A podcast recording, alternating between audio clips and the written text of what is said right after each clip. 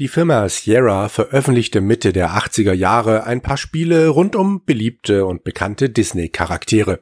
Nachdem im Jahre des Herrn 1984 mit Mickey's Space Adventure und anno 1985 mit Donald Ducks Playground bereits zwei Lernspiele zu den Themen unser Sonnensystem und Geld und das Spielzeug, das ich dafür kaufen kann, erschienen waren, lag es nahe, das Triumvirat bekannter Disney-Charaktere voll zu machen. Mickey, Donald und Natürlich Winnie the Pooh. Das sympathisch trottelige Fellknäuel wäre mir zwar nicht als aller allererstes in den Sinn gekommen, wenn man mich danach gefragt hätte, aber wer fragt schon einen 14-jährigen Schwaben von der Ostalb?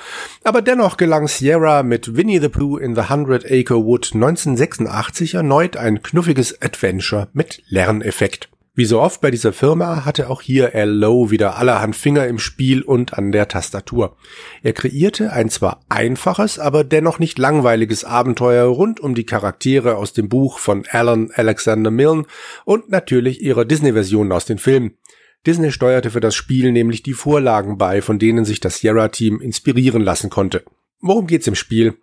Ein starker Wind hat den ganzen hundert Morgenwald durcheinander geschüttelt und seinen Bewohnern liebgewordene Gegenstände entrissen und im ganzen Wald verteilt.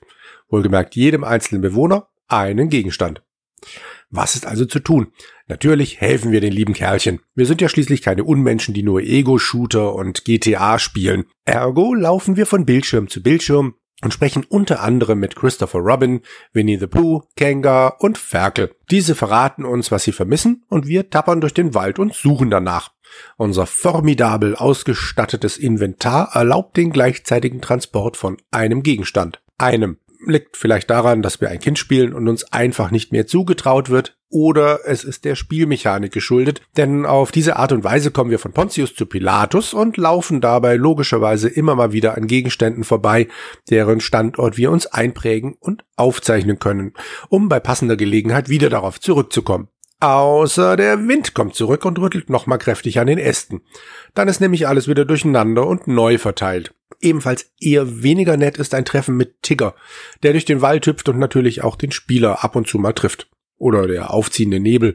Ähm, so oder so, ihr verirrt euch und verliert euer reichhaltig gefülltes Inventar. Im Gegenzug hilft euch Eule mit ein paar Ratschlägen weiter. Nicht, dass der Spieler das wirklich nötig hätte, aber es passt so schön zum Charakter des Nachtvogels, der mir schon bei den Filmen mit seiner Besserwisserei immer auf den Geist ging. Eingangs war die Rede davon, dass dieses Spiel hier zur Lernspielreihe von Sierra gehört. Während Donald Ducks Playground Rechenkenntnisse vermitteln soll und Mickeys Space Adventure einige Fakten über unser Sonnensystem unter Geschichte mischt, stehen bei Winnie the Pooh die Fähigkeit zu lesen, das Karten zeichnen und lesen sowie logisches Denken im Mittelpunkt. Wow, klingt nach einem ganz schönen Brocken.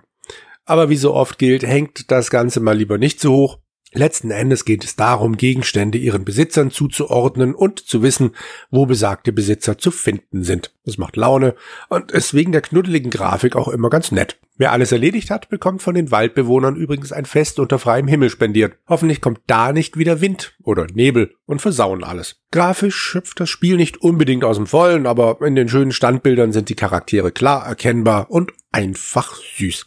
Zu Beginn des Spiels dudelt die Disney Pooh Filmmelodie ohne besonders weh zu tun. Naja, könnte ein bisschen peppiger sein, aber es ist immerhin da. Während des Spiels gibt's allerdings keinen Sound. Natürlich sollte aber auch der richtige, echte, dritte Disney Superstar ein eigenes Spiel bekommen. Goofy's Word Factory wurde 1986 bereits beworben und war für Apple II für 29,95 Dollar, Commodore 64 für 24,95 Dollar und PC für 29,95 Dollar angekündigt. Die Verpackung war wie schon bei Donald, Mickey und Winnie the Pooh weiß gehalten und zeigte seinen leicht vertrottelt wirkenden Hauptdarsteller samt diverser seltsamer Gerätschaften im Hintergrund. In der Werbeanzeige hieß es Today Goofy starts his new job at the Word Factory. As words move along the conveyor belt, it's his job to sort them out, dropping each in the chute where it belongs. Nouns in the noun chute, verbs in the verb chute, and so on. He can carry each word to its proper chute, but that takes time. Or he can throw the words, but he'll have to watch out for the passers-by. Goofy sure could use your help. If he does well, he may even get promoted. Grob übersetzt, Goofy hat seinen ersten Tag in der Wortfabrik und muss vorbeifahrende Worte in die korrekte Schütte packen. Er kann sie tragen und werfen, ist also entweder langsam oder muss auf unachtsame Mitarbeiter aufpassen. Klingt gar nicht schlecht, oder? Wer von uns erinnert sich nicht an dieses putzige kleine Spielchen, das uns diverse regnerische Nachmittage verschönert hat? Zwischen all den Ballerspielen und Winter, California, Summer Games. Doch eine Runde Word Factory? Na, gerne doch. Falls ihr euch jetzt einfach nicht an das Spiel erinnern könnt und darauf verzweifelt versunken in eurem Großvater Ohrensessel sitzt, das Spiel ist nie erschienen. Und außer der Tatsache, dass daran gearbeitet wurde, weiß auch niemand bei Sierra was darüber. Im Forum von SierraGamers.com gibt's einen ziemlich alten Thread zum Thema, in dem Ken Williams selbst vermutet, dass bestimmt wieder L. Lowe daran gearbeitet hat. L. Lowe bestreitet es aber. Dieser vermutet, dass die Programmierer nicht die gewünschten Fortschritte gemacht haben und Disney deshalb den Stecker gezogen habe. Etwas, das er, L. Lowe, selbst immer vermieden habe, indem er den Verantwortlichen seine Spiele immer erst kurz vor der Veröffentlichung gezeigt hat und damit Änderungen zu Verzögerungen geführt hätten. Vielleicht wurde das Spiel auch einfach deshalb gecancelt, weil es, wie der Text der Werbeanzeige vermuten lässt, wie ein einzelner Level aus Donald Ducks Playground klingt und deshalb wieder ähm, eingestampft wurde. War vielleicht einfach zu ähnlich, als ob mangelnde Abwechslung jemals zu so einem Schritt geführt hätte. naja, äh, Entschuldigung. Lange Rede, kurzer Sinn. An diesem Spiel wurde gearbeitet. Es gab ein Artwork für die Verpackung, die Systeme waren bekannt und der Preis. Es gab eine Werbeanzeige. Kein Bild, kein Designdokument, keine Demo, nada, niente, schade drum. Bleibt also am Ende dieser kleinen Folge nur noch eines zu sagen.